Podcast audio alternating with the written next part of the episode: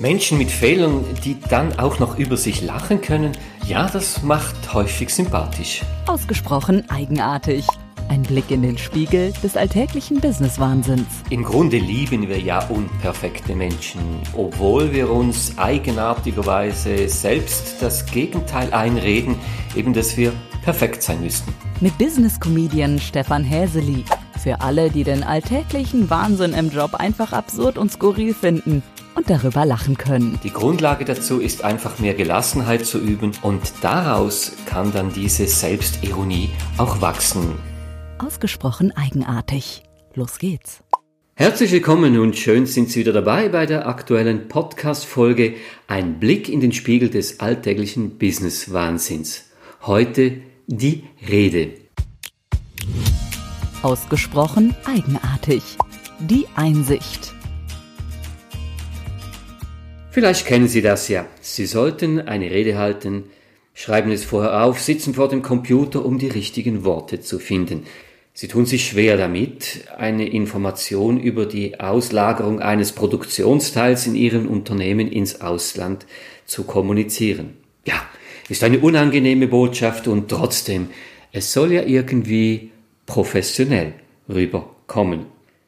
Vielleicht geht es Ihnen ja wie dem Manager, den es so tatsächlich gibt, der das Problem tatsächlich genau so versuchte zu lösen und dem wir jetzt einem nachgestellten, fiktiven Selbstgespräch mithören. Ausgesprochen eigenartig. Die Geschichte. So, dann beginnen wir mal. Also, ich schreibe da mal los. Meine Damen und Herren, ich trete heute vor Sie, um Sie über eine einschneidende Maßnahme in Kenntnis zu setzen. Nun, nein. Vor Sie treten, das hört sich doch sehr dramatisch an. Also Direktor, meine Damen und Herren, ja, dies ist wohl etwas förmlich, ja schon fast distanziert. Nehmen wir doch, äh, liebe Mitarbeiterinnen und Mitarbeiter. Genau. Das drückt Wertschätzung aus. Das steht so meist ja im Leitbild. Also, liebe Mitarbeiterinnen und Mitarbeiter, ich informiere Sie heute über eine einschneidende, nein, geht ja auch nicht. Einschneidende Maßnahme klingt, als ob wir den Betrieb schließen müssten. Dabei verlagern wir ja nur dahin, wo die Märkte sind. Im Grunde geht man näher zum Kunden. Genau, Kundennähe ist das Wort. Das hört sich nicht nach Abbau, sondern nach Aufbau neuer Distributionskanäle an. Also mal bis hierhin. Liebe Mitarbeiterinnen und Mitarbeiter, ich freue mich, Sie über unsere neue Strategie für mehr Kundennähe zu informieren. Wow, das hört sich gut an. Annäherung der Distributionskanäle ist ein Rezept, das allerdings auch Opfer fordert. Hm, nein, Opfer geht gar nicht. Change-Prozesse sind ja Chancen. Also, schreiben wir hier, ähm, wir haben die einmalige Chance, uns mit der Neuausrichtung im Markt besser zu positionieren. Ja, das passt. Es soll positiv klingen. Nichts soll an Gesundschrumpfen erinnern, denn Gesundschrumpfen würde bedeuten, dass wir vorher ja krank gewachsen wären. Ja, ähm, Fokussierung auf die zentralen Kerngeschäfte. Ja, das muss noch rein. Also, schreibe ich auf. Die Gründe für diese Neuausrichtungen sind vor allem Markteinflüsse aus Billiglohnländern.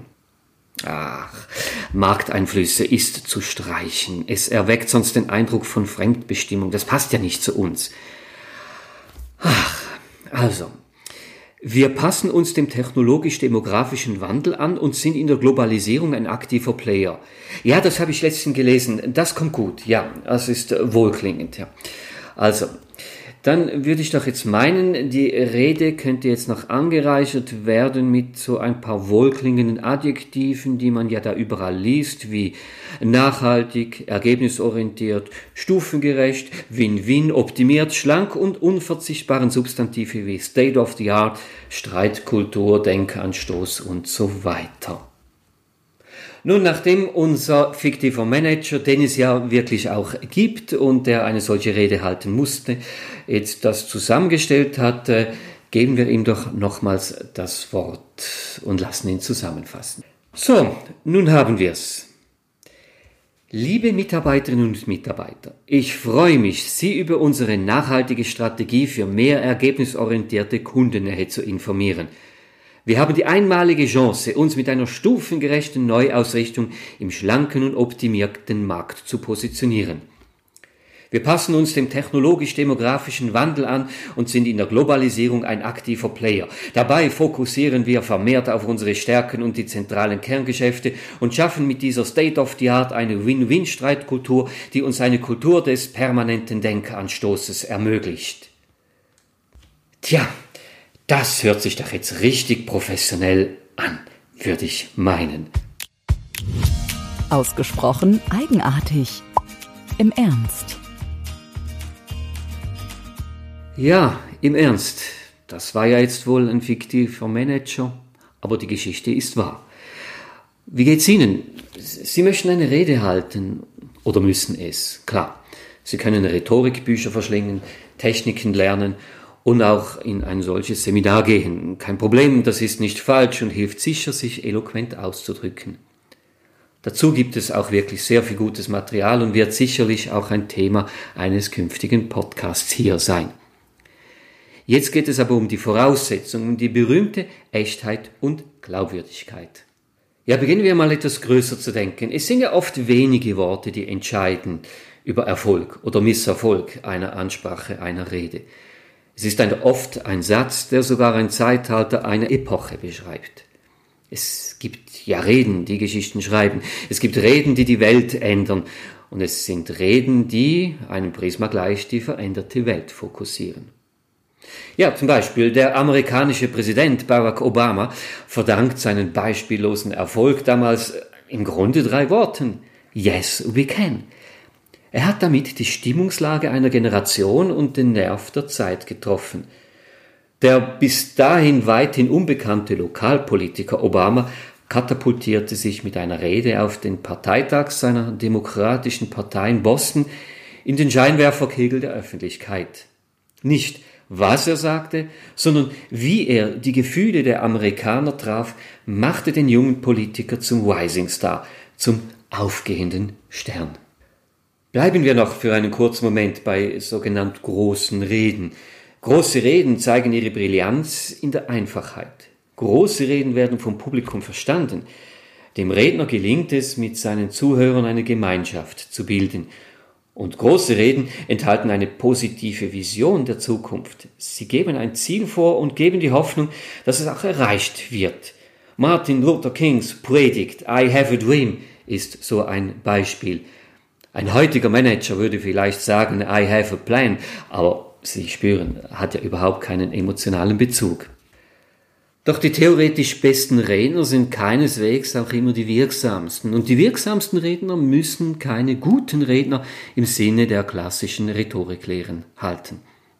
Dem römischen Politiker und notabene großen Redner Gato dem Älteren wird die Forderung zugeschrieben, ein großer Redner müsste ein Virbonus, also ein positiver Charakter sein. Es gäbe keine bedeutende Rede ohne einen wahrhaftigen Inhalt. Stimmt man Cato zu, dann wären gerade viele Reden, die die Welt verändert haben, eben keine großen Rede. Der griechische Philosoph und Rhetoriklehrer Georgias vertrat die Idee, dass Meinung handwerklich herstellbar sein müsse.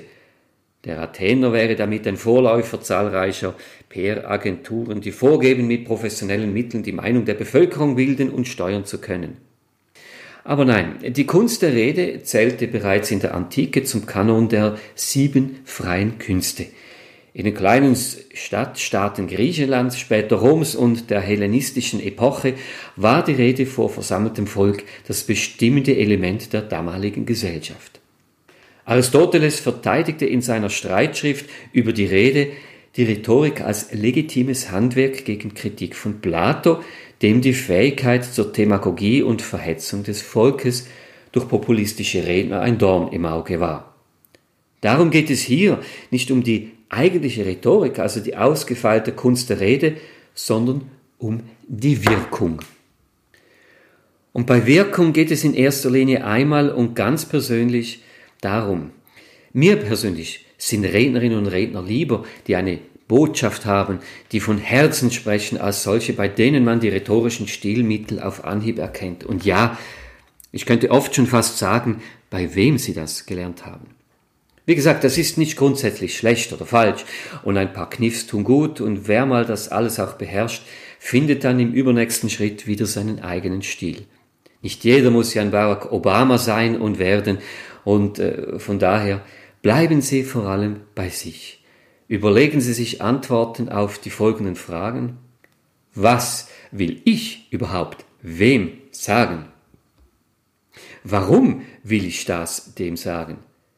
Was will ich für eine Emotion beim anderen auslösen? Und welche ganz konkreten Worte können genau das umschreiben? Und da kommt das, was natürlich Menschen gerne hören möchten, es sind Geschichten. Und darum die Frage, mit welcher Geschichte erkläre ich das? Es kann ein Erlebnis sein, das ich selbst erlebt habe oder mir erzählt wurde. Eine Rede lebt von seiner Geschichte und entsprechend, und das ist jetzt matchentscheidend, von der jeweiligen persönlichen Betroffenheit.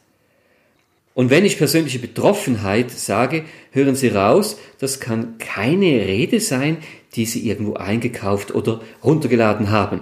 Und äh, wenn ich mir die einleitend angesprochene Rede von diesem fiktiven Manager anhöre, gleichen sich doch alle irgendwie.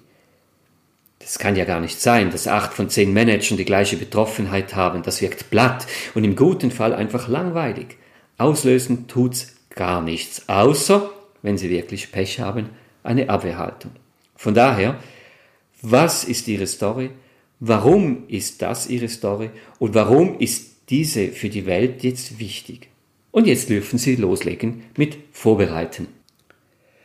Bleiben Sie auch in Ihren Reden ausgesprochen einzigartig. Seien Sie bewusst mal nicht perfekt, nutzen Sie Energien dafür, Ihre Stärken zu stärken und nicht, um auch noch die letzten sympathisch machenden rhetorischen kleinen Unzulänglichkeiten Blatt und Mainstream zu bügeln. Aber Vorsicht, bevor Sie das jetzt Ihren Kindern erzählen, nein, unperfekt zu sein, das ist nicht mit absichtlich Fehler machen gleichzusetzen. Und ja, wenn Sie eines Tages wieder einer Rede zuhören oder zuhören müssten, politische Manifeste sind da äußerst geeignet, regen Sie sich nicht auf, sondern lernen Sie vielleicht, wie man es eben nicht macht. Oder zum Schluss noch. Ausgesprochen eigenartig. Die Pointe. Nun zum Abschluss ein kleiner Tipp. Spielen Sie doch Reden-Bullshit-Bingo. Schreiben Sie als Zuhörerin oder Zuhörer vor einer Ansprache Worte auf, von denen Sie meinen, dass sie häufig vorkommen. Da mal aus der Kategorie Füllwörter notieren Sie mit, das könnten sein irgendwie, einfach, eigentlich, natürlich, sehr. Ja, und aus der Kategorie Management und Beratersprache. Also Sie müssen, sollen, dürfen Ihrem Chef zuhören oder einem Coach oder Berater. Dann äh, können Sie doch Folgendes mal auf Ihr Bullshit-Bingo-Feld schreiben. Worte wie Commitment, Ressourcen, Marktfähigkeit, No Risk, No Fun oder das Zitat Es macht Sinn kommt praktisch in jeder Rede vor. In der dritten Kategorie Politik gibt es so Worte, die praktisch auch jedes Mal vorkommen. Es geht ja nur noch darum zu raten, wie oft sie vorkommen pro Minute. Also die da wären folgende Stichworte wie Familienpolitik, Krise, den Gürtel enger schnallen, Sicherheit oder einleitend die Satzfolge, wer mich kennt, weiß, Punkt, Punkt, Punkt, oder auch hier eine multifunktional einsetzbare Kombination, die da wären die Sorge um unsere, und jetzt kommen die Bullshit-Bingo-Stichworte, Menschen in der Krisenregion, um unsere Umwelt, um unsere Arbeitsplätze. Ja, da fällt Ihnen sicher noch weiteres ein. Tja, schmunzeln Sie einfach über Absurdes, dann machen selbst solche Dinge schlichtweg auch wieder Spaß. Ausgesprochen eigenartig. Der Podcast mit Stefan Häseli. Vermeintlich Absurdes gibt es überall. Wichtig scheint mir, es auch mit etwas Distanz zu betrachten und durchaus auch darüber schmunzeln zu können. Ausgesprochen eigenartig.